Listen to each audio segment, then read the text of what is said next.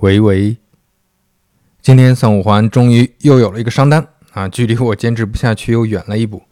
这次呢是一个消费品牌，我也很有兴趣跟你介绍一下，因为我自己的使用体验还不错，身边也有很多播客圈的朋友在用。品牌名字呢叫 Athletic Greens，它是由七十五种维生素啊、矿物质、益生菌、益生元和全植物营养素构成的一种饮料，它是绿色粉末状的，要泡水喝，所以在国内呢也被叫做 AG 小绿粉。那小绿粉的用户场景是什么呢？就是我们日常需要补充各种身体必需的微量元素和抗氧化物，就需要吃很多新鲜的蔬菜水果，均衡饮食。如果没有条件的话，比如我之前特别忙的时候，感觉身体状态很不好，就会去买一些维生素片搭配着吃。有时候买点各式各样的营养品。后来看小绿粉的这个成分表，发现几乎覆盖的都很全面了。比如说我经常吃的维生素 C 啊，维生素 B 族、维生素 E 等等。那它还包括益生菌和消化酶，能帮助这些营养素更好的被身体吸收利用，啊，而且特别方便，早上冲水泡一杯，直接一站式就搞定了。那我自己最大的体会就是，坚持喝了一个多月，消化吸收的状态好了不少，上厕所的时间也减少了，吃火锅不会经常拉肚子，头皮屑好像也少了一些。那看小绿粉收集的那些用户反馈呢，身体状态的各个方面都因人而异，会有一些不同的提升。小绿粉都是蔬菜、水果等等的天然提取物，所以也不用担心安全风险或者消化吸收的问题。那说完用户场景，我们聊聊品牌背书。首先，Athletic Greens 呢，它并不是一家小作坊公司，它已经成立十二年了，主要的产品就是这款 AG One 的小绿粉。最近他们刚刚搞定新的一点一五亿的融资，已经是一家估值超过十亿的公司了。小绿粉呢是百分之百新西兰制造，生产过程和设备获得了 GMP、NSF、TGA 等等啊，反正就是各式各样的一些国家政府的认证。那批量生产过程是全记录的，能做到原料百分百可溯源。那他们的消费者有大量的运动员、企业白领和自由职业者，比如说像 F1 赛车世界冠军刘易斯·汉密尔顿，像之前被 Spotify 花一亿美元买下的 Joe Rogan，他们也都是小绿粉的长期用户。那要提一句，小绿粉是膳食营养补充品，并不是药物或者代餐。如果有明显的这种身体症状，比如说你是程序员你掉头发了，或者你是产品经理被气得嘴里长溃疡了，那小绿粉估计就爱莫能助了。最后说一下价格。AG One 小绿粉的日常价格是六百九十八元一袋，差不多是三十天的量。现在订购一年呢，可以享受全球最低价五百二十八元一袋。三五环的听众还会享受免费加送一个月，以及得到额外赠品。这么匀下来，每天就是半杯星巴克的钱，一个月也就相当于一节健身私教课左右的费用。这么算下来呢，也不算特别贵。想了解更多 AG 给到三五环的专属福利呢，可以关注 Athletic Greens 的微信公众号，回复三五环了解详细优惠信息。好了，广告时间结束，祝你每天开心。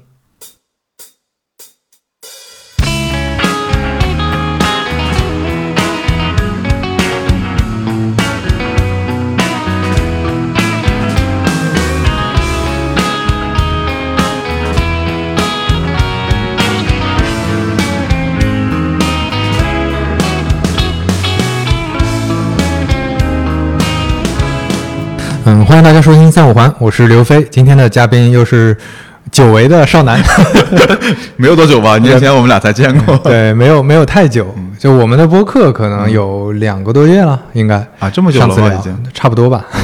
反正我看是十期嘛。我们差不多十期之前聊过一次，明白明白。对，然后这次我们会聊一个比较新鲜的话题，可能没有之前那么像我们之前聊的那些产品啊，这这些东西。就听说大家都是要拿着小本子听的，啊，这个不敢说。我觉得 我们今天聊一聊，是从游戏视角，我们看看有哪些启发，就可能会挺有意思的。我觉得我还挺期待今天聊的这些内容的。对，主要过年的时候玩了太多游戏，而且我又是个，就很多人可能不知道，我是个特别资深的游戏迷。嗯嗯，对，因为就卖个老的话，应该是就中国第一批玩电子竞技的。哦，是吗？对，哦，对对，我记起来了，星际争霸是吧？对对对对对对，就是九八年还是九几年的时候，在武汉嘛。我现在还有那张参赛证在我老家里放着。那个有有照片吗？回头发给我。我我不知道得找找了，就不知道我爸放哪儿去了。嗯，你可以讲讲当时是参加一个什么比赛？当时是中国第一届电子，当然刚有那个电子竞技这个词。然后我当时应该是初中，然后跟几个哥们儿玩的很好，但是学习不好，就特别不想上学。嗯。然后呢，就听说当时看什么电电软大软对吧，或者什么电脑商情报之类的，嗯，就知道有电子竞技职业选手这个概念。就韩国那会儿刚刚有。对。所以就说不是报名费九十九十八块钱还是多少钱，还挺贵的。对，然后我们几个都报名了，说啊，是不是可以就逃课，开始坐车去武汉？啊啊！后来就说腿腿会被打断嘛，最后就没有去。哦，其实当时是准备去参加来着。准备去参加，因为当时我我上的是私立初中嘛，在那个年代就是大家就是不能说风气很乱，就是大家很奔放、很自由。嗯嗯嗯对，就所以就是有点不想学习嘛，就想打游戏。那那说至少说明当时玩的还可以。呃，还行吧，基本上我们几个当时在老家那边就基本上就是横扫，就随便什么游戏，只要你联机，只要你敢来叫板，就基本上横扫他们。啊，那那相当可以了。对就是很可惜没有没有参加这种对，后来就正式比赛。。对我我后来真的参加过一次，打不动了是吧？打打了一次河南的贺岁杯，然后 就真的发现自己是凑数的。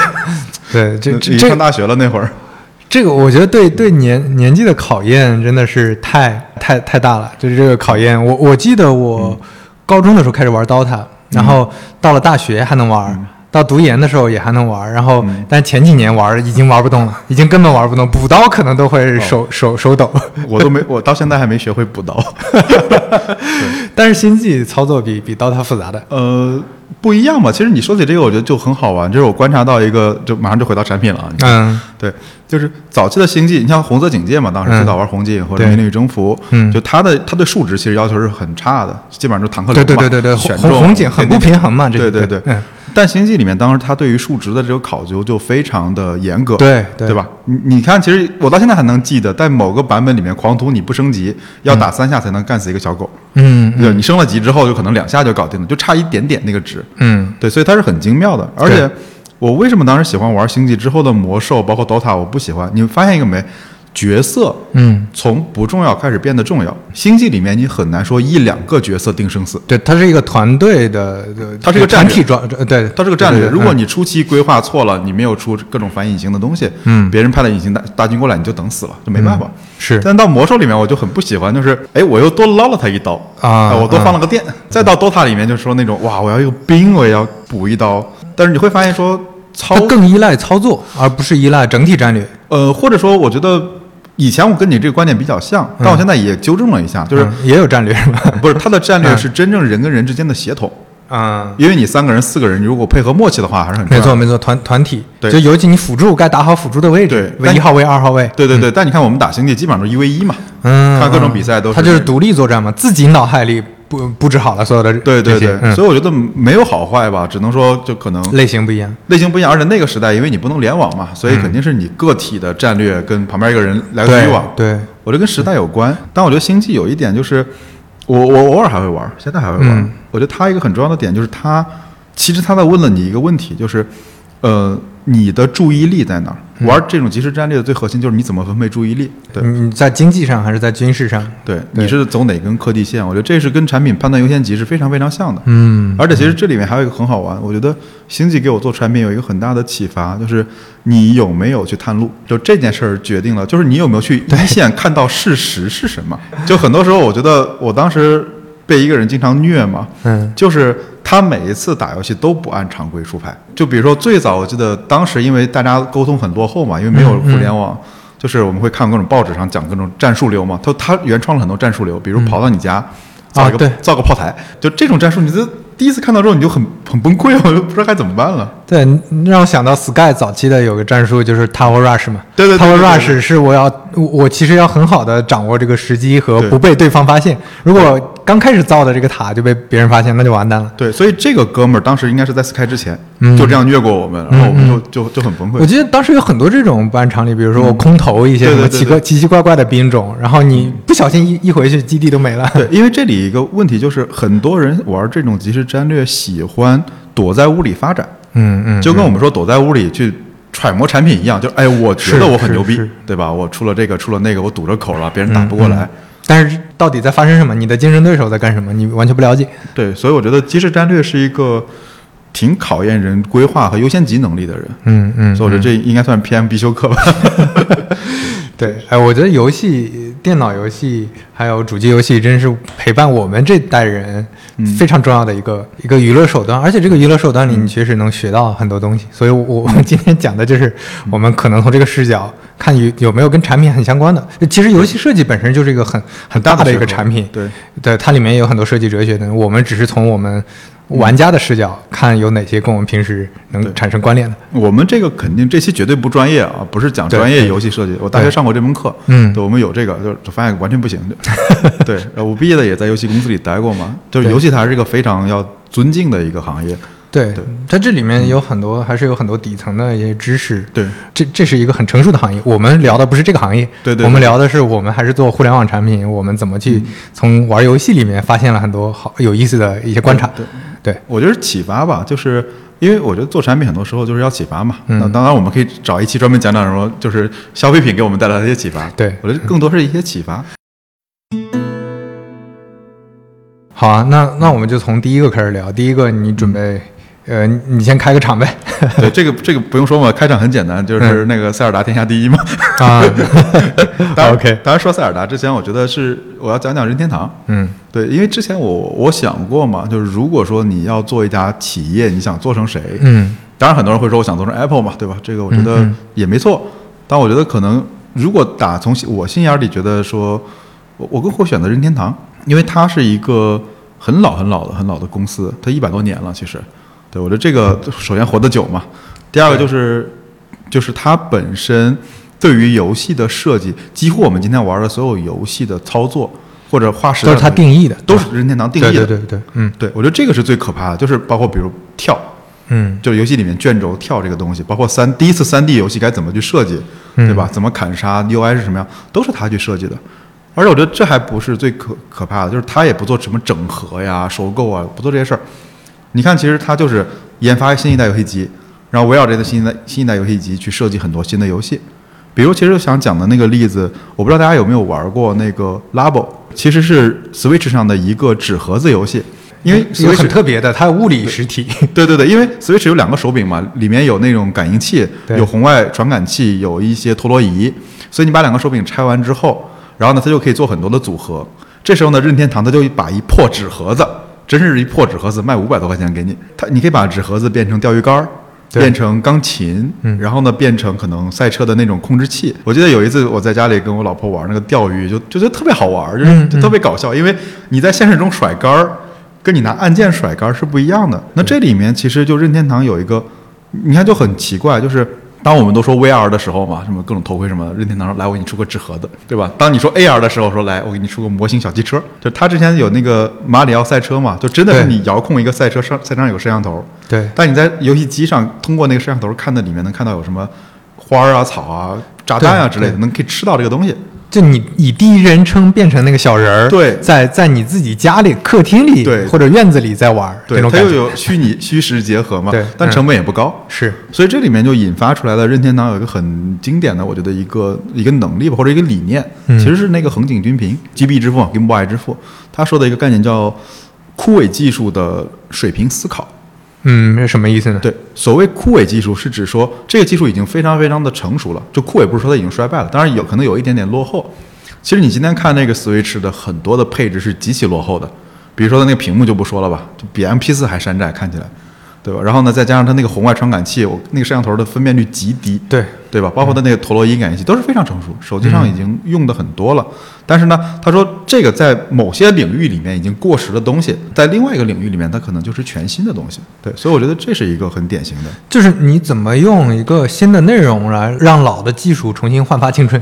对对对对对，我觉得这里其实你像他那个 Labo 就是什么一堆纸盒子，嗯然后让你折折纸啊，拼一拼，就能哎，原来你可以玩这种体感的东西在里面，包括健身环，我估计很多朋友们会玩过健身环吧，嗯，它你看它还是插上一个手柄，腿上绑一个手柄，各种新的玩法就出来了。所以我觉得就是你说健身环有什么技术含量吗？就一塑料圈圈嘛。所以我觉得这是他给的一个启发。那我们回到比如说可能在产品设计里面，我发现就有很多我们可能已经忽略到的东西，嗯它其实值得再被发明一次。比如说那个，你看我们当时用短信，就短信这个事儿，你看早期的那个产品上其实就是收购验证码，短信渐渐的沦为了非人跟人之间的沟通东西，变成人跟机器之间沟通的东西。然后呢，这时候其实很多觉得说短信还有什么好设计的？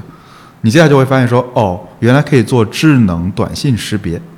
你通过它的发件人是，因为无非就是那些发件人嘛，对吧？你可以把它分门归类，有些是功能型的，有些是广告型的，有些是验证码型的。那再往后，其实你会看现在的安卓手机里面，在短信界面里面就跟公公众号很像了。你可以在联通的下面充值，你可以在中国电网的下面就是交电费，对，它就变成了进一步的这个操作。然后呢，再往后，其实你会发现，现在短信又变成了说可以免登，就是短信这个，我们觉得已经没什么好玩的东西，它还是这些年还能不断、不断、不断的再被发展出来一些新的应用场景。对，我觉得这是一个。然后另外一个就是 email 嘛，你想 email 已经，我我能感受到的 email 的几几大变化吗？最早其实是说 Gmail。从小的空间变成大的空间之后，大家都一直在拼各种空间。但实际上，其实机妙中间也有一个很重要的理念改变，是从人跟人交互变成说人就分成机器跟人。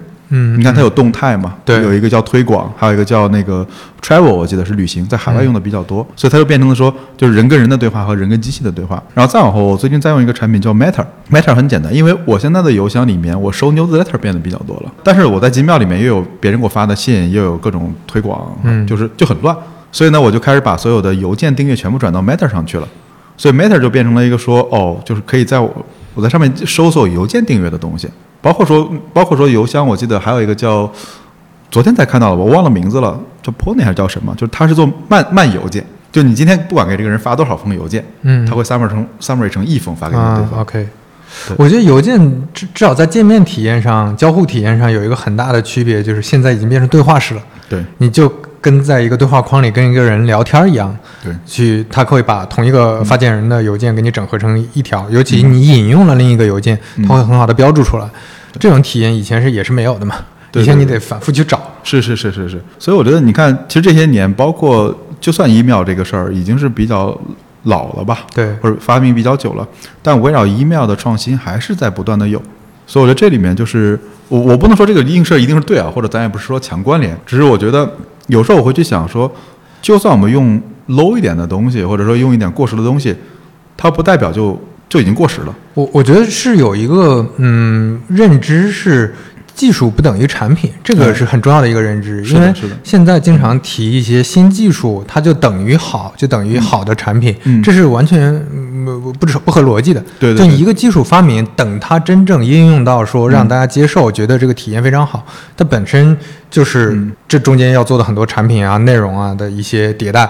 而且很多时候，可能就像刚才说的一些老的旧的技术，你在一些新的场景下、新的内容下，又能焕发一些青春。对，你说真的，大家经常提到元宇宙，我我我不知道你知不知道，字节最近开开始搞一个有呃一个社交 APP 叫那个派对岛。不知道，你你一搜派对岛的定位就是动森式的 OK 元宇宙社交什么什么，但是你就会发现，你就发现大家会经常提到元宇宙的时候，很多人说，哎，那我在动森里，这这个能不能叫元宇宙？其实你会发现，动森里动森里的元宇宙啊。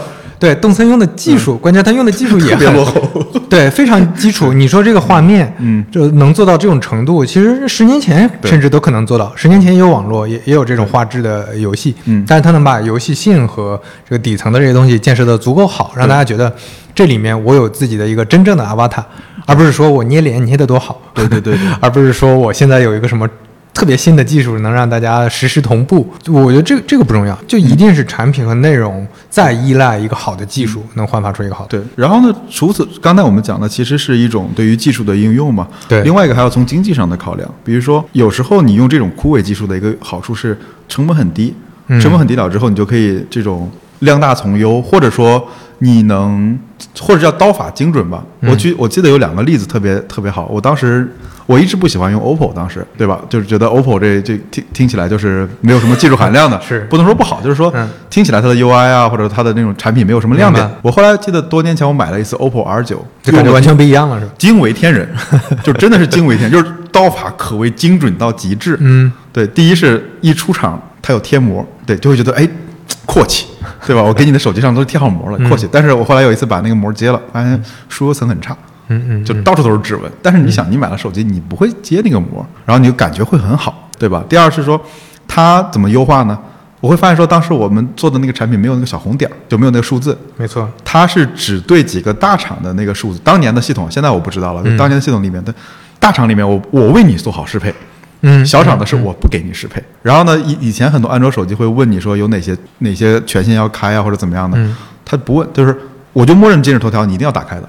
嗯，就一定帮你自启动的。但是如果你是 nobody no one，对不起，我你连开都开不开。它上来就是把这种刀法精准了之后呢，你就会发现它它把真的系统用到刀刃上了。也就可能同样，比如说我的系统、同样的设备、同样的这种使用时间，你用到我的产品就感觉速度快一点，对吧？用户就是觉得不卡，就会觉得很好用。但可能比如说有百分之二十或者百分之十的用户觉得说你是啥破玩意儿，但不重要。所以我觉得它跟当年任天堂这个思路有一点点像了，就不能说它老用落后的技术，只是说在已有的这个堆料的情况下，我能把它给优化到一个极致。就这个让我挺意外，就他们真的很懂他们的用户要什么。比如今日头条一定要有 push，一定要有红点儿；微信一定要有 push，要有红点儿。但你说你当时装个什么什么笔记软件都无所谓了，对吧？嗯嗯，没有就没有了，而你不要启动，对吧？省一些内存。然后另外一个，我觉得就大家都很喜闻乐见吧，就支付宝贴纸。我觉得这个简直是，就这个产品设计不得不佩服。嗯，怎么说呢？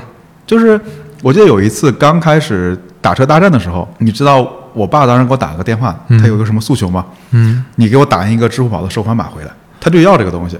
但你后来发现，就是支付宝你可以免费领嘛，他就自有一自己有一次喜滋滋的领了之后，他当时开出租车嘛，前面贴两个，后面贴两个，脖子上还挂一个，就是你看吧你要什么支付我这儿都有。OK，但是你想，对他来讲，其实解决了很大的问题，就是收、嗯收款的问题。你让他打开手机，再再再去找那个收款码早就被警察给罚了。是你停不了那么久。所以我觉得你说贴纸这事儿值不值钱嘛？我觉得不值钱，高科技不高级、也不高科技，但它却是为这个产品、这个互联网产品的普及，尤其是下沉的普及，我觉得带来了很大的帮助。所以我觉得这个还是至少当时我还挺。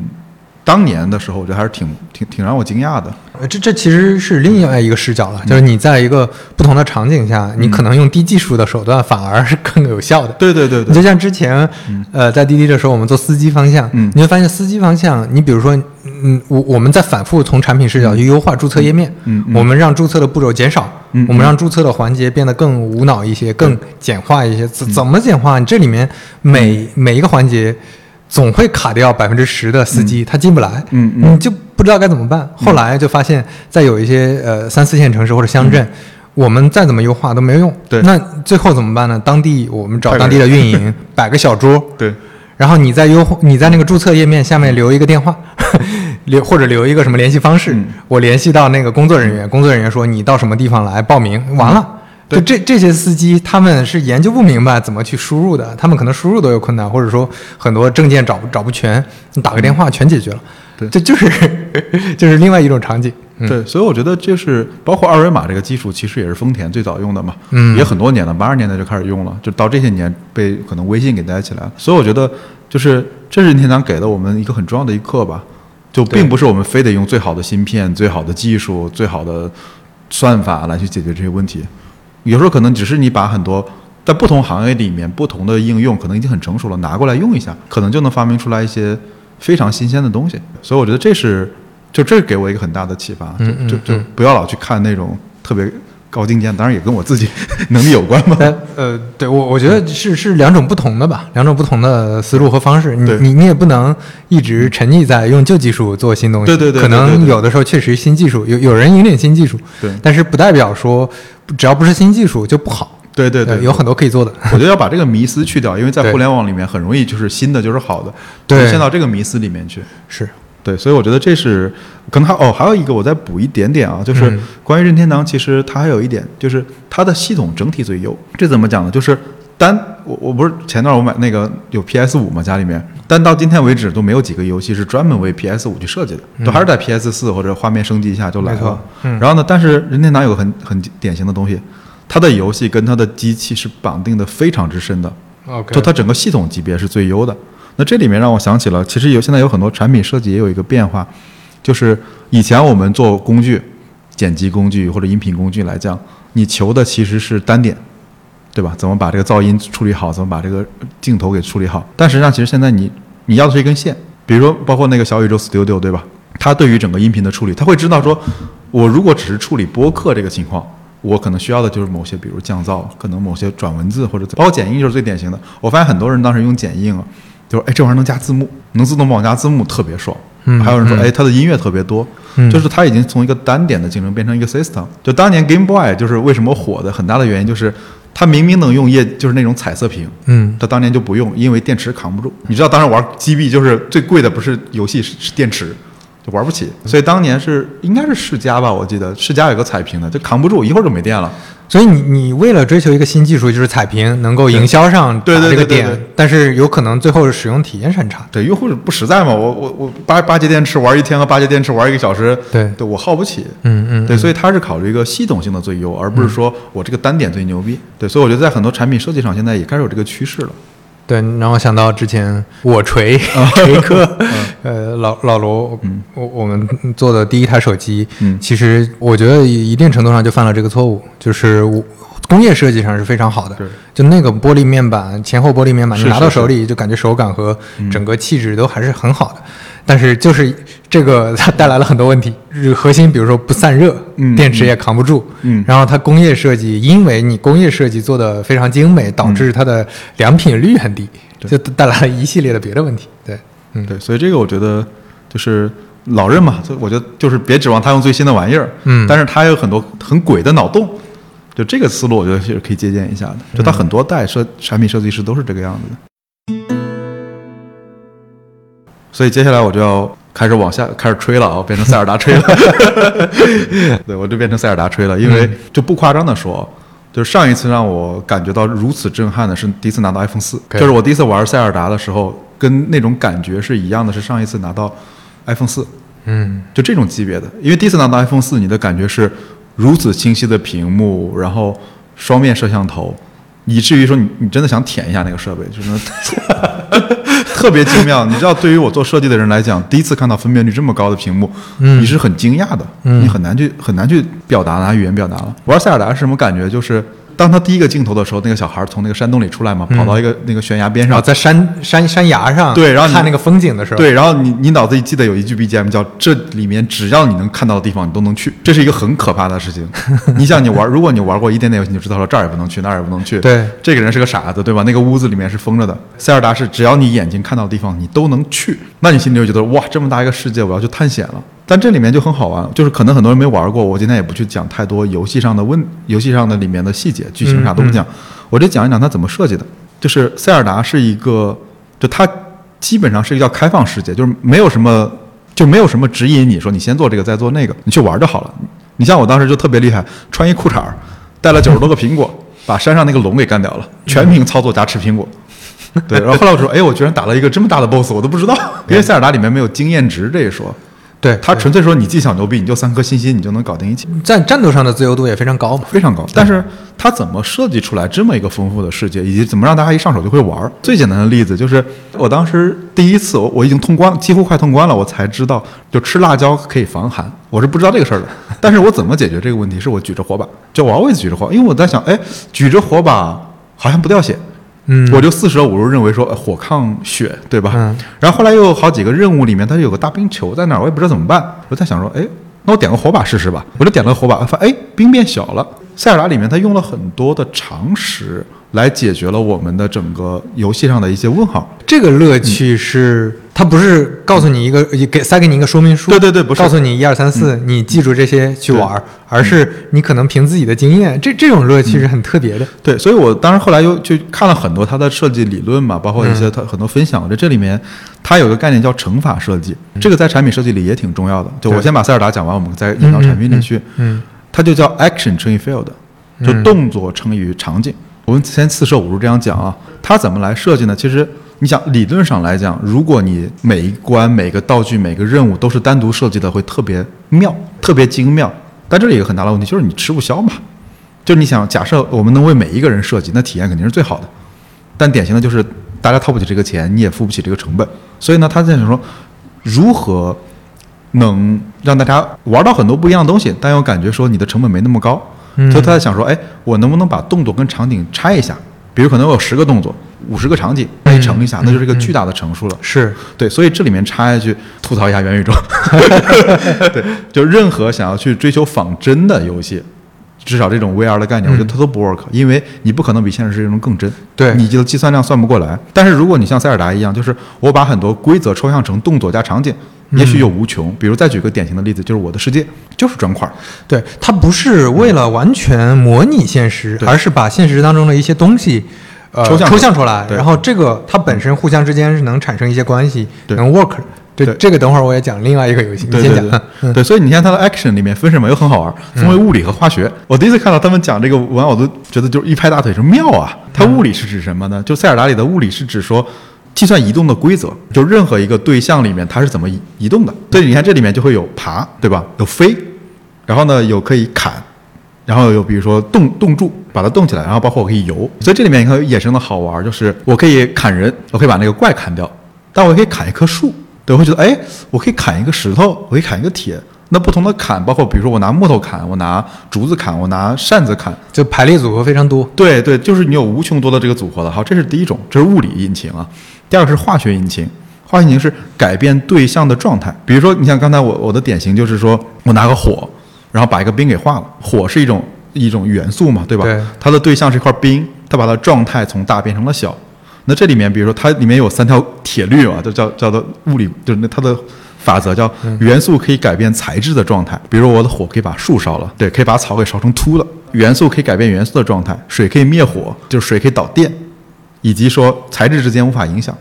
就是你一个木头跟另外一个铁之间没什么关系，跟我们现实世界中很像。那这里面你看，它就有基本的，比如说火、水、风、电四种，有木头、铁，还有人，就是肉嘛，肉身嘛，再加上刚才说那些动作，这个东西一成，你想想，它几乎第一是有无穷多的玩法。比如说，我会发现说，哎，你可以拿个石头把那个怪给砸死，你也可以把它打晕了从山上扔下去，你也可以就是拿个火把它屁股给点着，对吧？你你还可以就是拿个吃的东西去诱惑它，你就有很多种这样的玩法。但它实际上还是一套规则，就一套公式，Framework 能乘出来的。然后另外一个就这是 action 嘛，然后另外一个是把它放在不同的情境里面，就是我记得之前很多会说人是情境的发生器嘛，对吧？就我们放在情境里面就会得到不同的答案。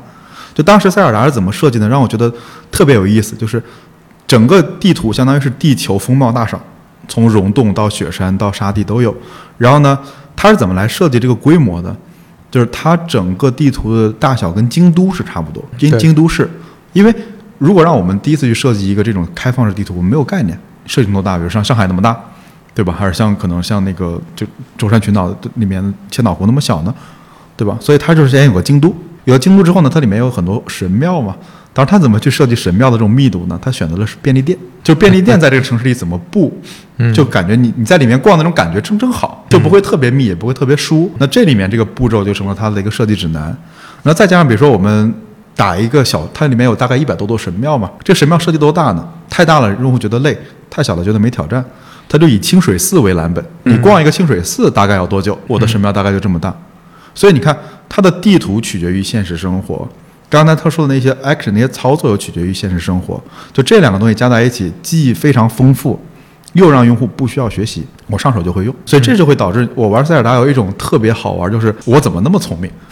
对我怎么能发明这么多稀奇古怪的玩法？而且就是它不需要有任何的指引，就我的好奇心已经可以驱动我去玩这些事儿了。我觉得说我可以蹦过去我就蹦，我可以游过去我就游，我可以爬我就爬。所以就是它是定义的一种新型的游游戏类型。所以为什么说塞尔达是永远的神嘛？就这里可能补一个点，就是引申到你看，举个不恰当的例子啊，比如说像在 Notion 里面，就开始有吹 Notion 了，对吧？最典型就是任何对象都是 block，对吧？一个基 title 基本元素嘛。对对，就是一个 t 一个 block 嘛。然后在这个 block 里面，它又分排版类的、嵌入类的，可能各种表其他类的。格之类的。对嗯，然后呢，你就拿它可以组成各种各样的东西。所以你在 Notion 里面，既可以把这个页面变成 To Do，又可以变成一个 table 一个数据库，也可以变成一篇文章，排版很好看的文章。但是上一代的产品设计，就是我要新建一个 To Do，就是一个 To Do；我要新建一个页面，我要新建一个数据库，它都是每一个类型都是单独的。所以你用 Notion，你不会觉得说特别复杂，不会用的人就当就把它当成一个排版很好看的 Word 文档用，没问题，对吧？但是你想，上一代的产品设计里，它的对抽象就没有抽象到这个层次，所以就会很复杂，就会变得极耗人力，而且产品之间的耦合性也是非常非常非常之强，就它没有这种抽象的作用。所以我觉得就是在塞尔达里面，它体现了一种抽象的美感，而且让用户非常容易上手，模拟现实世界。刚才我我提到我也想讲一个游戏嘛，嗯我就简单简单讲一讲这个。你你其实之前给你推荐过，你应该没玩儿是吧？对，玩了，你玩了是吧我玩了，很上瘾的。老把尿滴在水池子上。对，这个游戏叫《缺氧》，但是它它没有，我觉得确实没有塞尔达那么那那么完整的有一个就是让人眼前一亮，觉得真的非常神作的这样。但是但是它其实让我有一个非常大的启发，就像像你刚才说的一个元，你设计一些基基本元素和基本要素，然后做一些模块化的设计，它就能自己生长出来很多东西。那，生长出来的不光是游戏自己的玩法，还有就是玩家对这些游游戏不断去探索的这个动力和好奇心，这个是非常有意思的。就我简单说一下，缺氧可能没有塞尔达那么出名，对，你可以讲讲是什么游戏类型对。所以简单讲一讲，缺氧它讲的是。在一个星球上，这个星球有几个小人儿，他们掉落到这个星球，然后这个星球的资源是有的，但是因为你刚到这个星球上，什么什么东西、什么设施、什么都没有，你要从头开始建，有点像一个那个荒岛求生的这么一个背景。但是你建的过程中，你要解决很多问题，比如说吃的问题，刚才你说的尿尿、吃喝拉撒睡 吃喝拉撒睡啊等等这些问题，还不甚至后面你还要解决娱乐问题，解决各方面这种问题。最重要的就是氧气，因为那个那个星球上没有氧气，所以这个游戏叫缺氧。然后这个游戏它很有意思的一个点就是它这里面的大量的。一些基基础的东西，刚才说的基础元素，嗯也是跟现实很接近的。对它用了很多基础的，嗯，比如说材料，它有各种各样的材料，铁啊、铜啊，各种各样的金属，嗯。然后水、石油等等这些。然后它同时对这些元素，它都有很多基础的属性。嗯，这些属性会比我的世界里面，就 Minecraft 里面稍微丰富一些，就包括这些物质的密度啊、重量啊、比热容啊、什么气压呀、液压呀等等，它加入了各种这些属性，而且这些属性是严格遵循。呃，至少在游戏里，其实也是抽象了一层，肯定不能特别真实。但是在游戏里是严格遵循物理法则的。对，那就会导致很多有意思的现象，比如说尿，刚才说的，如果你这个小人儿压力工作压力太大，你是一个黑心老板，他就会。呃，失禁对失禁，然后或者说他他那个厕所太堵了，厕所堵了，马桶堵了，或者说上厕所的小人太多了，你安排的工作时间不太合理，他就会尿。那尿最痛苦的不在于尿，因为尿本身可以收拾，对但是因为它遵循重力法则，所以这个尿它会滚滚滚，然后很可能会滚到，比如说你建了一个很清的清水池，对你的水库非常干净，然后这个尿进去。瞬间，整个水库，你你点点进去，发现每一块儿啊，每一格子的水对全都被污染了，那你就很痛苦，因为这个水的污染解决起来，就它的成本就非常高了，因为你不能，就它没有一个没有一个处理手段是说你完成一二三，它就能自动清理好了，而是你要通过同样是物理法则，比如说把水经过一个什么处理器嗯再导出来或者怎么样，你你得用这种复杂的解决手段才行。所以它这个游游戏乐趣，我觉得就在这里面。就它有一个在一个基本元素的这些自由度之上，让用户可以往上不断的去探索，这个非常好玩。那比如说，呃，像这里面你做一个完成一个目标，你的自由度也很高。其实就像刚才说塞尔达，你杀一个怪手段很多，嗯。比如说这里面你说最重要的氧气，氧气的方式也很多，你可以通过藻类，你把藻塞塞到一个机器里，它会对对。制氧；你可以通过水电解氧，对。把水弄成氧气和氢气，嗯。你可以通过污染的氧气做净化，你可以通过铁锈脱氧，用铁用金属生成氧气，嗯。它会产生氯气，它们是有不同的一些结果的，你又得想怎么去解决这个结果，然后这个过程中可能又产生一些额外的问题，对。就问题非常多，意外非常多，比如说那个机器受热、嗯。受损，那你怎么解决降温的问题？可能有一些需要人的操作，你要解决人效率的问题。然后这里面可能呃有个压强的问题对，你的气体产生的压强太高，你怎么把这个压强降低？对总之像极了产品经理，到处救火。全是全是坑，全是火，然后这些火你还得通过小人儿解决，你不能自己哎不行，我操作好一点不行，你得你这这就是个纯 都是猪队友。对对对，你你你得你得很好的去配置这些小人儿的那个工作压力和他们的一些日程，呃但是他们又严格按照你规定的优先级，这里面有个很重要很重要的一个配置是优先级配置，一二三四五六七八九。那你会发现，如果你配置的不合理，比如说你全给他们标成九，就所有任务都标成比较高的优先级，嗯。那就完蛋了，因为因为大家都去忙手头最近的那个事儿，对，这就太像一个你有一堆助下属，这些打工人，呃 你是一个黑心老板，但是你发现这些人很难控制，对对。对这种痛苦，对，所以其实你看，你刚才讲这个，我觉得其实，在这些年产品里面也有，嗯。因为只有这种变化的模块儿，第一，它添加成本不高，对。给你加入一种类型，它不高，但它的变化又特别多，所以它的玩法就很多。嗯我最近我我可能你平时不太用 Air Airtable 吧，我用的还算比较多一点。就最最近你会发现 Airtable 本身它的那个小格子，就是跟 Excel 差别很大嘛。Excel 里面是只能填填数字、填填这些东西，对，但是它它那个是可以填更多东西。更类型。然后它最近又出了个新的功能，叫 Interface，就是说你背后反正是数据库，我无非是要把里面的数据库里面的这种表格或者怎么样呈现成一个 Home Page，所以呢，你可以就是在前台直接生成一个页面，嗯，这这这个页面里面你就可以拿。我们在 Excel 里画的各种花里胡哨这种东西啊，标题啊，拼成一个 home page，就连后端前端一起做完了。但但它其实也没有增加特别多的东西，只是帮你去做了一些表达，相当于说我的 action 就是你能在这小格子里放什么，小格子能怎么计算，能怎么出来一个结果，以及把结果怎么放在外面去。所以我觉得这是一个很很有趣的这种设计。这里面其实看起来简单，它有有有复杂的地方，你你要你要考虑到抽象能力，以及说这不同的基本模块。就刚才我们说的，不管是元素、材料，它都是基本基本模块，模块之间怎么发生发生交互？对，用户或者玩家怎么跟这些模块发生交互？其实它又这里面又有很多逻辑上的一些设计。对，所以我觉得这里面挺考验抽象能力的，因为你像我们如果做产品的人，我觉得如果只是拿到一个需求，我们解决一个需求，那就叫需求翻译器嘛。难就难在说你通过一次抽象把三四个需求合在一起，再通过一次抽象把它再合在一起。我觉得这个其实多数时候，我觉得可能以前在厂里面干活的时候没空去想，就是你没空去把这些东西给抽象出来，说哦这个是谁什么系统，那个是什么系统。如果你没有这个系统，你就就成本很高。我们这么做设计，当然它不是唯一的设计方法。就有的设计确实，尤其像游戏，其实单线叙事的游戏也也也有好玩的，对也可以。而它感觉有点像电影，就你玩完了之后，这个这是欣赏一个艺术作品，对。对。然后这个 story 你欣赏完了就完了。但是缺氧，我觉得它这样设计，包括塞尔达，它会带来一个很新的一个体验是。你的天花板非常高，尤其像缺氧，它已经变成了一个，它把塞尔达里面那种打怪的乐趣什么的也都去掉，它完全变成一个你就是模拟类的，对一个模拟经营建设，然后你去做做策略、做运运营的这么一个游戏了。那它的天花板是其实挺高的，高有一个很简单的体现，就是每次当我研究完了一整个模块，我把哎比如说炼油系统我搞定了之后，我再到网上去搜那些高玩 那些很厉害的玩家的炼油系统，我就发现我它这是什么东。东西，你因为因为这里面有很多可探索的空间，导致你能发现永远能发现比你很厉害很多的一些方案。大家在这里面是不断的去探索，这个是很有乐趣的。你说起这个了，其实我还顺着缺氧再展开一下，因为在很多游戏里面有一般都有两套系统，就尤其是这种模拟类的，一套其实叫 mode，就是扩展包，相当于说我可以在里面添加很多新的元素；另外一套其实叫模板，对吧？你看大多数这种。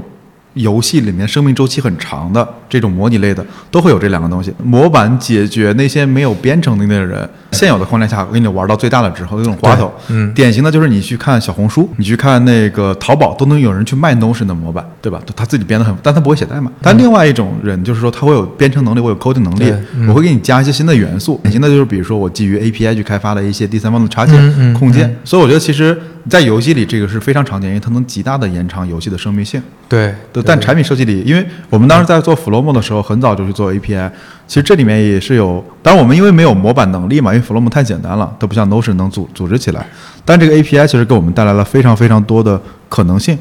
有很多来源我都不知道哦，原来我们还能跟 Margin Note 进行导入，我自己都不知道有这个功能，所以我觉得这也是一个游戏给我们的很多启发嘛，就不在游戏里面，在游戏之外，这样就有很多这种去看很多高玩的这种玩法嘛。我觉得这里面就是一种嗯智力的快感，就像那种呃，一方面是你觉得哦，原原来就像你前面说我这么厉害，就我能做出来一个东西，这这个东西是通过。我去反复思考和分析得出来，要么就是你看到别人做的这个东西，你也能感受到非常强的智力上的乐趣，就是哦，这个原来还能这么做。这个太有意思了，然后你就去思考说，哎，我怎么去想这个这个问题？比如说，我举个很具体的例子，就是水门，我是被水门深深震撼过的。你知道水门吗？我不知道，你讲。就是因为呃，雀阳里面有一个设定是外面空气是很危险的，因为经常有那种带毒的孢子，孢子它会散发在任何空气与空气接触的地方，所以非常危险的。但是你要想造一个门，这个门把这个孢子挡在外面的话，这个门很贵，嗯，要么就很贵，要么就。就是也有风险，其他的有些门也有风险，你开门关门，咵就进来了一点儿。所以这些玩家发明了一个几乎大家都在用的一个方式，就是用液体去当一个门，因为小人是可以通过液体的。OK，然后液体怎么当这个门呢？首先，它它就利用了这个游戏里面一个基本的一个规则，是每个小格只能存在一种物质，气体或者液体。那如果有液体。气体是根本进不来的，嗯。这是第一个利用的规则。第二个规则就是重力，就是它把比较重的液体，比如石油放在下面，再把实际上水或者什么东西放在上面，嗯。放在上面斜斜左上方和斜右上方的两格，那这样的话，这个水就占住了空气流动的空间。OK，OK。但是小人儿可以走，OK，小人儿可以从这个水里走。哇，这个太妙了。然后这个水门造好之后，你就发现，哦，原这些所有的空气就完全被隔开了，而且这是用非常低成本的一个手段做的，而且这个是利用了一个游戏的规则，它这根本也不是一个 bug，很有意思，很有意思。所以我觉得这是玩这种游戏的一个乐趣，就有点像我们看到一个很惊艳的产品，哎，它还能这么做，它设计这么一个逻辑，居然能达成这个这个目标，就非常好啊。所以我觉得，就玩游戏的有时候快乐就在这儿嘛，不仅仅是消磨时间吧。我觉得很多时候我不玩那种 story 类型的，就是为了这种游戏就很有挑战。这就让我想到，像之前我我我在公众号写过一篇那个 Alex 的六个半的设计哲学嘛，哦，OK。那个你你应该看过。记得记得，啊，他这里面就提到产品设计里要做很多模块儿，然后这个模块儿要留有空间，然后你在过程迭代过程当中去演化，演化其实就是在分清楚这些模块儿和用户之间的交互，然后把这些模块儿中间留有一定空地，去防止未来就你你写死的东西肯定没什么空间去改了。对对对但，是你只要模块中间留有空间，然后你慢慢的、慢慢地填充和修正，最后它能变演化成你最后能得到的那个样子。明白。但是同时你要保证你的模块刚开始它是成立的，嗯你也不能刚开始就做一个就不完整的东西。它有点像 MVP，但是这个会比 MVP 我觉得更理解更深入一点。其实你说这个，我我可能呼应一下，嗯就我给你呼应一个完全不相关的人，就项标，就特别不相关，跟 Alex 猪跟产品。那你讲讲。对，啊但它里面刚才你说到那个距离很重要，嗯因为我们有很多对着问题解决的方案，往往是很死的，是扣就是没有一点空间的，就就是这个问题，就是一个钉子一个锤儿嘛。对就是我就是为了解决这个方案写的一个 case，但它就没有任何的空间，嗯也就意味着它不能接受任何的变化。但是你当你没有任何距离的时候，你是使不上劲儿的。以前我们做动画的时候特别好玩，你知道为什么很多人画动画画的不好不像？原因是当我们做一个动作之前，都有一个准备动作。比如我要捶你一拳，我要先往后收手，不是直接出去，因为我直接出去那个拳是没有力量的，所以呢，我必须要有留有这种空空余，所以动作才能好。你去看猫和老鼠，它里面动作非常夸张，你看它每一个往前的动作之前都有一个往后的，往外动作都有一个往内的，嗯。所以它一定要有空间，有了空间之后你才有距离距离，有了距离之后你才能调整，你才能去使劲，你才能去改造。它因为它讲的是人际关系嘛，比如当我们在情绪的这种盒子里面的时候，我就跟别人马上就针锋相对了，我就退不出来了。但一旦我从里面跳出来说，哦，这事儿其实也没那么重要，我觉得跟产品跟人其实都是很像的这个点，就有留有距离很重要。这个我没有想的特别完整了，但是我会有一个大概的概念是说，做产品不同的产品类型需要不同的这种空间。就比如说你你做的是一个自由度本来就可能非常高的，比如你做一个社区，嗯你刚开始如果完全定义好你这个社区的所有的玩法、所有的那个用户应该是什么样的，他大家应该做什么内容，这个就就会比较风险大。对因为你你不知道大家在这里面自然流动会产生什么样的结果。那有一些可能工具类的会嗯稍微、呃要求模块更完整一些，对就你要有一个完整的流程，你不能说让大家自己去呃自由去定义很多东西，这中间可能有就就要有一些取舍，你要知道自己的产品适合怎么样。我觉得是规模越大、交互越多的产品，嗯越像自然界，跟游戏也像。其实你看游戏里面，它如果你越像自然界里面，你你部署的应该是一些元素，对和它们之间的交互，而不是说它本身。它这个这个杉树要长要长一米七五，不能长一米七六，它不是这个样子。它更多是设定规则和给你元素，然后剩下就让它自生自灭去。我很喜欢那个词叫 garden，就是去年我最喜欢的一个讲产品的词，就是它叫 garden platform，就意思就是你要像园丁一样照料你的产品。就他举的一个例子，就是我们之前设计很多，比如说他是 Chrome 的那个 API 的设计者，Chrome 你知道就很复杂了嘛。他说，如果我们本身设计一个平台，我们都以为是砖嘛，一块一块砖，一块一块砖。他说其实不是，其实你拿到是一块太湖石，你感受一下这个太湖石的那个样子，对吧？受皱透露。他说，因为你 API 写的特别多了之后，就是就是这样乱的。所以如果你想去改进这个东西，你只能说，哎，那边削一削，这边垫一垫。然后呢，如果你这边这块少了一个东西，你是不可能在空的上面去雕出来一个东西的。所以你就去填填平。他说，很多时候我们处理产品平台越大，越像 garden。就它很难形成一个完美的像那个金字塔一样很好的结构，就就不要抱这个这个念想。那你要的就只能说可能把它修一修、补一补、填一填，然后一点一点往上走。对，所以我觉得这个词是设计产品里面很重要的一个词吧，尤其是大规模的产品。你像现在我们看最大规模的这几个产品，你去拿到它早期的版本，它想做的事情也都很不一样的。对，对，它是在这个过程中去嗯迭代和去看自己的模块该怎么设计。慢慢蔓延长出来的。再再再聊几个小小的东西吧，我觉得是我比较我比较喜欢，但我还没想好怎么用啊，这只是个人非常喜欢。这里面就是假期在沉迷《死亡搁浅》，《死亡搁浅》是谁呢？就是是小岛秀夫，嗯然后呢，他做了一个系列叫合金装备，然后这个人就非常有有意思，他做了三十，在他在科纳米待了三十年，然后发明了潜入这个游戏类型，嗯嗯在五十多岁高龄的时候被科纳米 fire 了。你看五十多岁了，失业了，对吧？然后开始重新去创作。他说他自己去贷款的时候，别人都不贷给他，因为他什么都没有，就一个人，一个大脑，然后有一个就小岛秀夫这个名字，然后呢费了九牛二虎之力，可能才才贷到款。然后游戏引擎也是别人送的，反正各种各样东西都是别人送的，要么刷脸刷来的。然后他就开发了这个游戏，这个游戏的主角是那个奴哥，《行尸走肉》里面那个奴哥。对，所以就是它里面所有的游戏又是这种真人出演的嘛。但这都不重要，重要的是什么？是我玩这个游戏里面第一次感觉到，在你很穷的时候，在你很没钱的时候，你如何把最少的钱花在最好的刀刃上？那剩下的部分怎么办？对，剩下的部分靠 story，靠故事。我举几个很典型的例子。首先，这个游戏里面呢，主要的游戏类类型就是送外卖。这个游戏的核心就是送外卖。对，如果你在网上看到很多这种，嗯，就是感觉一直在跑步。呃，这就是送外卖。对但是呢，我当时你记得我云通关，我在 B 站上云通关了大概七个小时，把所有的剧情看完了，看了一遍。然后我就说这个游戏不过如此。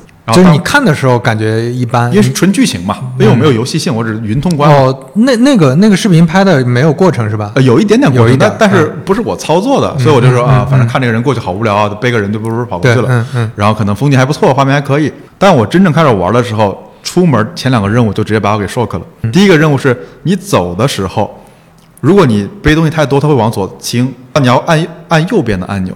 然后你右边的那个键盘轻了之后，你要再按左边的按钮。到水里的时候，你要双手把肩带给绷起来，所以你要两个按钮一起摁，相对两个按钮你要一起来按。嗯这里面就是一个最基础的原子设计了，就是你怎么走路。以前我们玩游戏里面，就是你想跑多快都跑多快，只要有体力槽就可以跑，连蹦带跳的，反正也摔不死，对吧？还会自动帮你修正一下，走一个钢丝的时候，它会帮你修正一下，你不用担心掉了。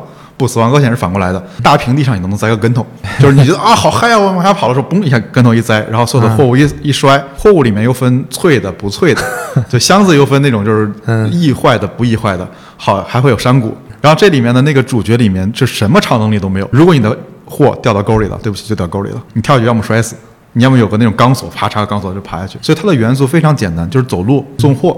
但它这里面就玩出花来，它把这个系统雕琢得很精妙。比如有个任务叫送披萨，它的箱子就是我们日常那种公文包一样的箱子，就对大概那么大，所以它可以分横着还是竖着。披萨不能不能竖着，披，萨会坏，所以你要是找哦，我下面要垫几层东西才能把它送过去。然后，所以呢，披萨又我记得能不能淋雨我忘了，反正有些东西是不能泡水的，反正有各种各样的约束。他先把一个最小的系统设计得很精妙，这是一个最好玩儿，就是。我发现整个过程中最打动我的就是这种成就感，因为这个小系统很精妙，导致我走的每一步我觉得很算数。我那我翻过雪山那天，我就你知道我在山头上那种感觉，就是我真坐了一会儿，就是我靠，我终于翻过雪山了。因为每一步你都很认真，你都要去操作，嗯嗯嗯所以我对它投入的精力就很多。就这里面突然间我要去插到 Flomo 上去了，为什么呢？就是因为我们希望用户的每一段录入都是自己亲自思考过的、嗯做过的，他的那种成就感。这种内啡肽的其实生产是不一样的，所以我玩《死亡搁浅》里面就觉得说我每一步走的都算数。然后我走过草原，走过荒漠，走过雪山，我走过这样的东西之后，我对它那种归属感，就是我看剧、看游、看别人的录屏，就是不就一个人背个包跑过去吗？有什么感觉呢？对吧？快点，快进，三倍速。我自己过去说，操，你都不知道老子当年在这水里面啊，我为了过这个河，我摔了多少次哦，你是不知道的，就是有这种感觉，就就用户的投入的情绪就很多。但它很具体，非常具体，就是怎么走路。所以，这是一个。那另外一个就是因为他没有钱嘛，所以他有很多的资源其实是不够的，他没法去开发很华丽的任务啊，或者很多的东西。他怎么办呢？其实给了大量的 story。给你举个例子，比如说，首先他说世界什么什么宝宝被毁灭了，所以没有很多城市，都是自然界。自然有什么好处呢？这就合理了，你就不用在街道里跑了嘛。对，然后因为自然界可以靠程序生成，对你说生成那草树好生，你生成个建筑很容易重复的，所以自然界是很容易去生成的，它的成本就降低了。第二呢，就是说啊、这个主角有那种接触恐惧症，他他很怕跟人接触，然后所以人也可以少了。对，就没有几个主角。然后呢，剩下那些人呢，是因为害怕外面有怪，他们叫 beach things 嘛，就是搁浅物嘛，说一接触反正我就会爆炸。嗯，所以人都生活在地下，所以人都不出现。整个大街上，整个所谓的那个地图上，就我一个人在跑，挺合理的。然后另外一个就是因为就是那个有一种新的技术可以传送一些东西，所以会你会发现每一处你到了那个节点都长得差不多，但你觉得合理啊，反正它传送过来的，所以就是哦，一套模型就可以用好多次了。有点像，他是想做一个做一个核心的玩法，它所有的 story 和其他的东西都是为这个玩法服务。对，而且这个玩法又是剧情特别的扎实，就是它给你一堆概念，然后给你解释的特别清楚，让你觉得说他不是没钱，他有钱也会这样做。这这里面就回到，其实你像我，我当时后来我是做 Flomo 里面也会感觉到这个东西，包括我其实用 Notion 为什么也这么喜欢，因为它不停的在对外传输理念。理念是什么？理念是一种 story。当你用户用这个东西的时候，他会觉得，哎，这玩意儿为啥跟我想的不一样？他会觉得你错了，对吧？你会说，哎，你这游戏里面怎么没有没有敌人呢，对吧？或者说怎么只有一个主角呢？这么这么这么不酷？他告诉你，因为这个世界巴拉巴拉巴拉发生了这样的事儿，所以是这样，嗯，合理。然后你看，我们弗洛莫就是说，哎，我为什么不做读读？是因为我想了，我选择不做，因为一二三四五。所以我觉得其实这里面是一个很强，至少给我一个很大的启发，就是叙事。你看现在其实很多新消费品也是在给你讲一个叙事嘛。就那天特别好玩，就是那天我老婆突然间说，哎，我给你买那个那个，嗯，给你买了个一个鞋。我说，哎，啥鞋？他说这个这个鞋什么巴拉巴拉环保什么巴拉，讲了一堆。我一看，哦，Allbirds。然后那天我去买那个燕麦奶嘛，我在超市里面燕麦奶，嗯，就看那个，就忘了那个叫啥名字，但是它会侧面就写了很多。我们为什么要做一个叫 Good Company？对，就是你会发现，其实今天的理念的 sell 也很重要，因为理念呢，用户其实买的是一个理由了，对吧？你如果不告诉我理由，我会觉得你设计的不好；你告诉我理由，会觉得说你想过了。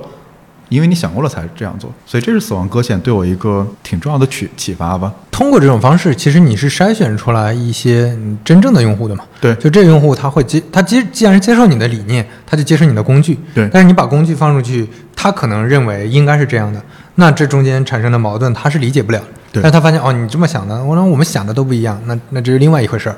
对，因为因为之前为什么说这个人呢？是因为他之前的制作都是很有钱的，所以他可以就是穷凶极奢的玩这些东西嘛，就不计成本，你会没感觉。但这次你会发现哦，七十多个人能做一个类似于三 A 级别的游戏吧？那这个里面是肯定是有他的核心能力的，而他的核心能力就在于说我如何去 design 去设计一个游戏，以及把这个 story 讲出来。我觉得这是值得我们这种小团队去借鉴和学习的，因为你光堆料的话，我们是堆不过大厂的。因为包括前面我们聊的任天堂做的很多嗯游戏，也是类似的思路嘛。对对对就你觉得不同的视角，一个视角是你从低技术上怎么去找一些新的突破，对另一种是你这个 story 怎么为你的对怎么为你的功能服务。以及核心玩法，对，对对。最近在在玩节奏光剑，嗯嗯。然后节奏光剑那个之前，Oculus 里面那个，对对，Oculus、呃 Quest Two，对。呃我买了这个设备之后，在玩里面节奏光剑。节奏光剑基本上是、嗯。呃算必备的，这这这这款设备必备的游戏之一了。我看那个 Pico，不知道发音叫 Pico 还是 Pico，嗯。字节那个我知道，对，对字节那个、他们做的这个呃设备，主打的也是一个类似光剑的一个游戏，其实都是在主打这个。玩的过程中，我就能体会到，之前跟金叶晨聊，他提到光剑其实很像那个 PC 时代的扫雷，嗯就它其实是一个很好入门的游戏，而这个游戏它就承载了一个很重要的历史使命，就是让大家先熟悉这套完全全新的一一套交互或者一套玩法。那我觉得这个就有点像刚才说的，其实你会发现很多游戏。它本身明白它的一些历史背景和它到底在传传达什么，它到底在达到一个什么目的的时候，你就发现哎非常 make sense。妙，对，对，就嗯，比如说为什么说到扫雷？嗯。扫雷在当当年和比如纸牌、红星大战、嗯。空当接龙，对。就是说到这些，就我我们这个年代的人都懂。我们最早接触电脑游戏，可能那个时候没有网络，你除了用软盘装的游戏，嗯。电脑里自带的都是那些。但是这些游戏他们不是平白无故加进去让你娱乐的，嗯。他们都有自己的目的。最早出现的只有纸牌，纸牌这个游戏它是为了训练你的拖动，嗯就它就一个一个扑克牌，你拿鼠标拖。那个时候鼠标刚刚开始民用，算是刚开始家用机里都有鼠标了。那你通过这个去学习拖动，那后来发现你还要学点击，那这个时候怎么办？扫雷，右键，对，呃，左键右键，对扫雷，对吧？左键右键，然后拖动点击，那基本上在扫雷上就完成了。然后后来又出了红星大战，红星大战我我们接触的比较少，但是在国外它主要是用来推局域网和互联网。局域网一个房间里大家连联机之后就可以玩局域网，或者说你连到互联网上跟网友玩，啊，它是为了推这个。然后空档金融比较特殊。它是当时大部分的家用电脑都是十六位，然后微软刚开始出三十二位，然后它在三十二位的这个系统上做了一个套件叫 Win 三十二 S，它可以在十六位的机器上运行，但是这个套件其实那个成功率不高，运行的成功率没有那么高，所以它经常失败。那怎么检验我装了这个套装之后，我这个系统正常运行呢？就靠一个游戏，这个游戏就是空档接龙，他他把这个塞到那个附件里，然后每次安装之后就通过。尝试打开这个游戏，去去去测试，然后这个也也非常成功，就没想到后来变成 大家都在玩这个游戏。但这几个游戏他们承载的历史使命，就很好的让电脑真的进入千家万户，大家去学会了用鼠标操作。这这基基本的东西，节奏光剑也是很很像。就我也买了很多非常火的游戏，比如说那 Clam，Clam、嗯是一个攀岩游戏，那那个我很喜欢。现在跟节奏光剑一样，是我最喜欢的游戏之一了。爬的时候非常有沉浸感，就像你刚才说的，我我觉得那个说死亡搁浅跟这个非常像，因为每次你爬一段低头看的时候，哇，我爬了这么高的距离，很舒服。它那个代入感也很强，因为。那个 Oculus 本身这种设备，你是没法有那种走路的实体感的。对对对，本身爬山就是腿是吊着的嘛，基本上是吊着的，所以你用胳膊爬，这种代入感是很强的。但是 Climb 的操作复杂，就你的手抓，以及这里面还有一个打粉的动作，要晃手打粉，还有一些那个其他的一些操作，坚持不住啊什么之类的。这这些操作其实比较复杂。但是光节奏光键不一样，就是你拿着两个光剑，然后有有块来你就砍，然后它这个块上有几个方向，你就去。它是一个很简单的音乐节奏的游戏。我得到验证，就是这次过年回家我带回家了，只有节奏光剑是一个合家欢的游戏，OK，所有人都能玩，就哪怕哪怕年纪比较大的。或者是非常小的小朋友，大家都能玩这个。就戴上之后，一看我就知道该怎么办，然后他就能很熟悉在这个环境下去怎么做操作。这这是非常有意思的，让我想到，其实你会发现每一个时代这种游戏软件都在起到一个推广新。硬件平台新交互，对。个历史任务，对都有的。比如说 iPhone 当年在演示平衡仪功能，它用的是一个游戏叫触控战机，但是这个没有特别火了。嗯，但它很好的就演示了说，哦，原来你拿着设备左右晃，左右摇晃，它这个飞机也能跟着你左右摇晃。然后包括后来出了各种赛车游戏，其实都是用这个去操控的，让大家去学习触屏的很多游戏，比如说水果忍者啊，什么神庙逃亡。对，神庙逃亡啊，愤怒的小鸟啊，嘟嘟 jump 啊。那现在我们在看这些游戏，就啊，怎么这么简单？现在要玩就玩王者荣耀。那个时候大家就是先去学习那些的，那些游戏的火爆也有这些厂商的推动，所以就很很有意思。包括小游戏，为什么刚开始出的小游戏很简单，跳一跳，对，点击松手，点击松手，这个也是所有人都能很快的上手的。大家知道哦，在微信里能玩游戏了。它有一个很重要的历史使命，还有飞机大战吗？对对，还有飞机大战，对，这个当然太经典了。你从另一个视角看，任何一个新的设备或者一个一个新的平台在推广的时候，刚开始一定是要先从用户可以接受的低门槛的方式去进入的。你像 iPhone 刚开始为什么做？比如说当时当时我在锤科，因为做了大量的拟物的东西，过了几年，锤科还在坚持拟物，但是。呃，苹果已经不坚持了。苹果刚开始是拟物的，为什么后来不坚持了？是因为拟物它能更好的让用户知道，哦，这是物理世界的一个什么东西。闹钟是它应该怎么转，应该点哪些，它跟物理世界非常像。但是到后面我就变掉了，因为大家已经对触触碰啊、拖动啊这些操作非常熟悉了，我就可以变掉，我就可以扁平化，大家知道按钮是怎么回事了。所以在刚开始的你会发现很多操作，比如说。嗯，乔布斯在第一第一代手机的发布会上去演示一个照片，放大、缩小、拖动，哇，大家觉得非常震撼，因为这个跟物理世界一模一样。这种震撼就是源于你物理世界的一些常识。到后面，iPhone 也在推动一些全新的一些交互，这些交互在物理世界是没有的，但是大家通过一段时间的学习也能习得。就门槛虽然高，但是因为大家对手机太熟悉了，对，所以能习得。比如说上滑回到桌面，嗯，这个操作是物理世界没有任何参考对象的，是的，就是最下面有一个有个横杠，大家就知道这个横杠是我可以往上滑，跟原来的 Home 键一样的。但是这个其实需要长期的教育，这个就感觉思考自己做的产品，我该怎么让更多人接受，或者让我的目标用户低门槛的去使用的时候的一个很重要的一一些启发。我想说的一个核心的观念是，你交给用户一个很厚的说明书。没用，没用，你让他去学习这些东西，没有人看说明书的，就跟没有人看用户协议一样，没有人，就是嗯真的是没有人，就哪怕是互联网从业者，大家也不看的，就是学法律的人，大大家也不看的，而是你让他低门槛的先参与进去，你什么都别管，互动。在塞尔达也没有什么新手引导，没有你就进去之后，你就先进去互动，互动的过程中，你就发现自己去能探索出来很多东西。像刚才说的很多游戏都没有很复杂的东西，对就是你先参与进去，先互动。呃，这几年其实互联网行业大家都在用的补贴嗯这种方法，可能在一定程度上比较有效，因为它快嘛。嗯但是它不见得就是 ROI 高的一种方法。一种好的方法，比如说当年微信嗯为什么、啊？腾讯为什么投了那么多钱给滴滴？为什么补贴大战烧得那么凶？其实因为他想要去推他的微信支付。这个微信支付他没有说大家来绑卡，我给两块钱，绑卡给十块钱，嗯这种推动力是非常差的。大家想象不到这个跟自己有什么关系。但是你如果把的这个补贴放到一个具体场景里，打车你可以用。嗯那你打车的时候就得先绑吧，那你就可以先试用一下我的移动支付。对对，那这个时候你就能让用户相对更好的融入进来。好的新手引导就是低门槛的让用户先用起来。而且自然而然嘛，你你想，为什么我经常会嘲笑，比如说育碧或者嘲笑什么，就是一上来全是各种 guide、各种感叹号、各种小红点儿。对，但真正的好的产品，其实你是你没有感觉，拿到手就开始用了，所以我觉得这是一个好的设计。你看很多好的游戏几乎是没有大段大段的告诉你左脚怎么卖，右脚怎么卖，就没有，你就凭着直觉就开始去玩了。我之前做很多产品也是在觉得，哎，这些这些人不会用，那我就塞一些新手引导界面，对对，甚至有一些做的很精致的一些视频，那你发现没有人看。你还不如给他一个简单的他能玩的任务，因为这里面还想再说一句，其实刚才你说那个打车里面，嗯跟游戏里面很像。其实我觉得人无非有几种激励嘛，嗯其实一种是那种就是肾上腺素刺激，嗯我们经常说极致的 VR 体验是坐着过山车打僵尸嘛，对对，又真实又刺激。嗯然后呢，这补贴就是一种嘛，就很刺激，哇，来了来了来了来了，我抢到了，对吧？这是一种。其实另外一种是利用人的好奇心，对我觉得就是好奇心，因为你想我刚才我们刚才举的几个例子里面，它都不是特别恐怖，但是你就很想知道说，那接下来呢？嗯接下来会怎么样呢？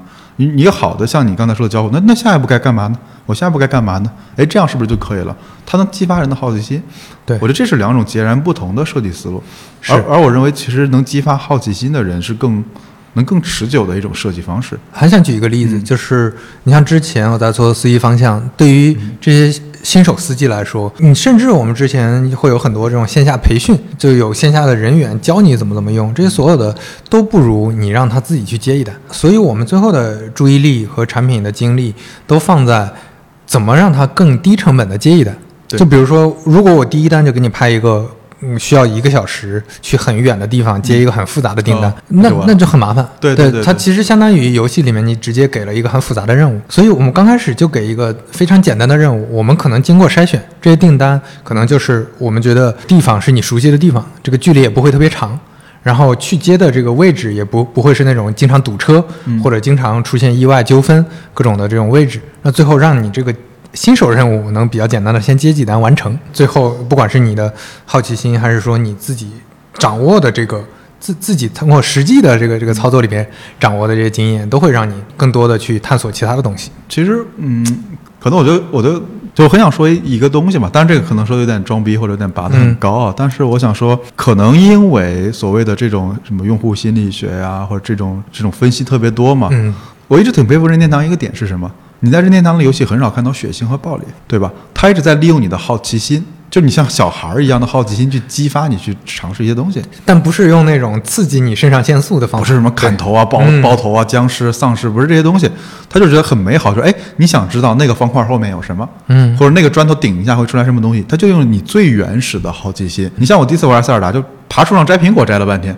我就说，哎，居然能爬树，哇，居然还能摘苹果，你就会有这种感觉。我们在设计很多产品的时候，因为可能被资本催得很急，或者我们要很快，就是补贴、诱惑、弹窗、抽奖、大转盘，就我很讨厌这些东西，没有尊重你的用户是一个人，一个人最好的这种交互是他胜任了一件事儿，你给他一个小的任务，他胜任了这件事儿，他很开心，你也很开心，所以我觉得这样的设计是一种比较可持续的设计，而那种就是肾上腺素的这种刺激性的设计也不是不行了，只是我觉得说如果从永续的角度来看一点的话，那是不是有一种别的设计方式？因为我觉得游戏设计里面都有阴面和阳面嘛，或者说黑黑面和白面。我觉得是不是有可能我们能去尝试的去往一些白面上面去尝试一下，没错，去激发一些人性的善良吧。我觉得可能最后我想讲一个小的一个案例吧。这个案例我没有没有什么答案，但是我觉得它是一个很好的命题，就是那个尼尔机械纪元。这个我不知道你玩过没？我我知道，但没玩过。对，如果是这样的话，你可以去 B 站搜那个尼尔机械纪元的那个大结局。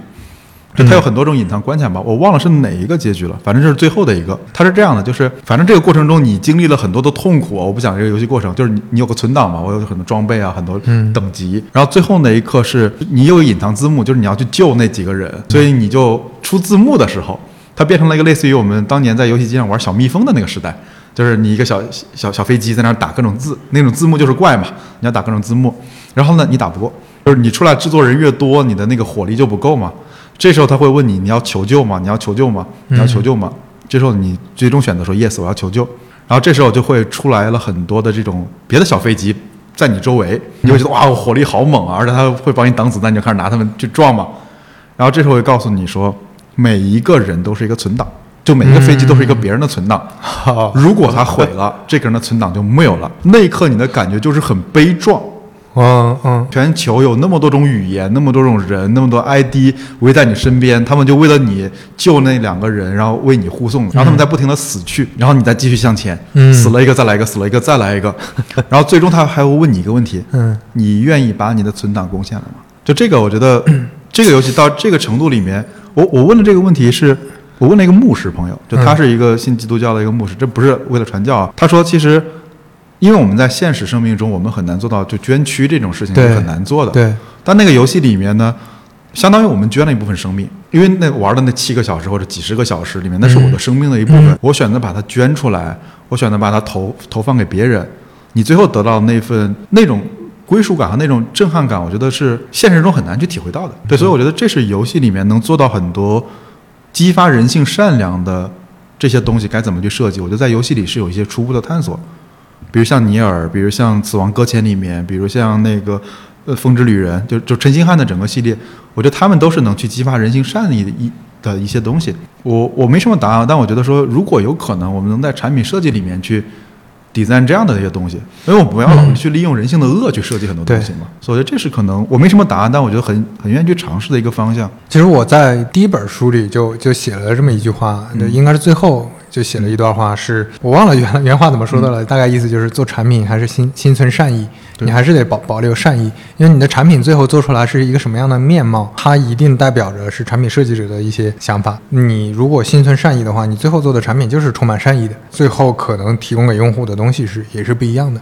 但但是这个事儿确实像你说的，在前些年大家着急的时候，因为资本的资本确实很厉害嘛，对对资本其实很重要，大家也也是为了生存，就是会有会有一些一些影响。但是现在大家已经冷静下来了，那可以再去思考怎么让事情更久一点。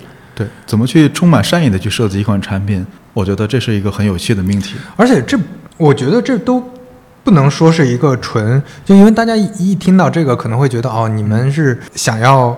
做慈善或者怎么样？不是，就我觉得不是，是因为本身善意就是一个长期经济的，善意就是长期经济的，因为你你释放的这个善意，长期一定会有正向的收益的，而不是说你你是说所谓的善意是我什么钱都不赚，我只是为了大家好，我只是呈现一个 那不是傻对对，呈现一个什么样的一。就是自己故故故作清高那种，我觉得不是，我觉得不是，就是善意。你要你要思考清楚，说就像你刚才说的，用户现在短期内他真的接受了你搞的这套东西，还是说他可能当厌倦了、腻了之后，他反而会很不喜欢你。这其实是两两种做事的方法。我觉得更多的是一种尊重吧，就是我们尊重他作为一个人应有的这种创造力和好奇心，对，而不是把它利用为说一个欲望驱动的机器。我觉得可能差别在这个地方。我们先今天先聊到这儿吧，感觉聊得好开心啊，对，挺 挺有意思的。就是我觉得聊游戏还挺好玩。我们以后可能时不时的会以这种不同的维度，我们不聊那些只聊产品的东西，我们聊聊从其他的视角、行业，我们去看产品，我们得到的一些启发观察，我觉得也很好玩。好的，好，到这，好，谢谢少南，拜拜，嗯。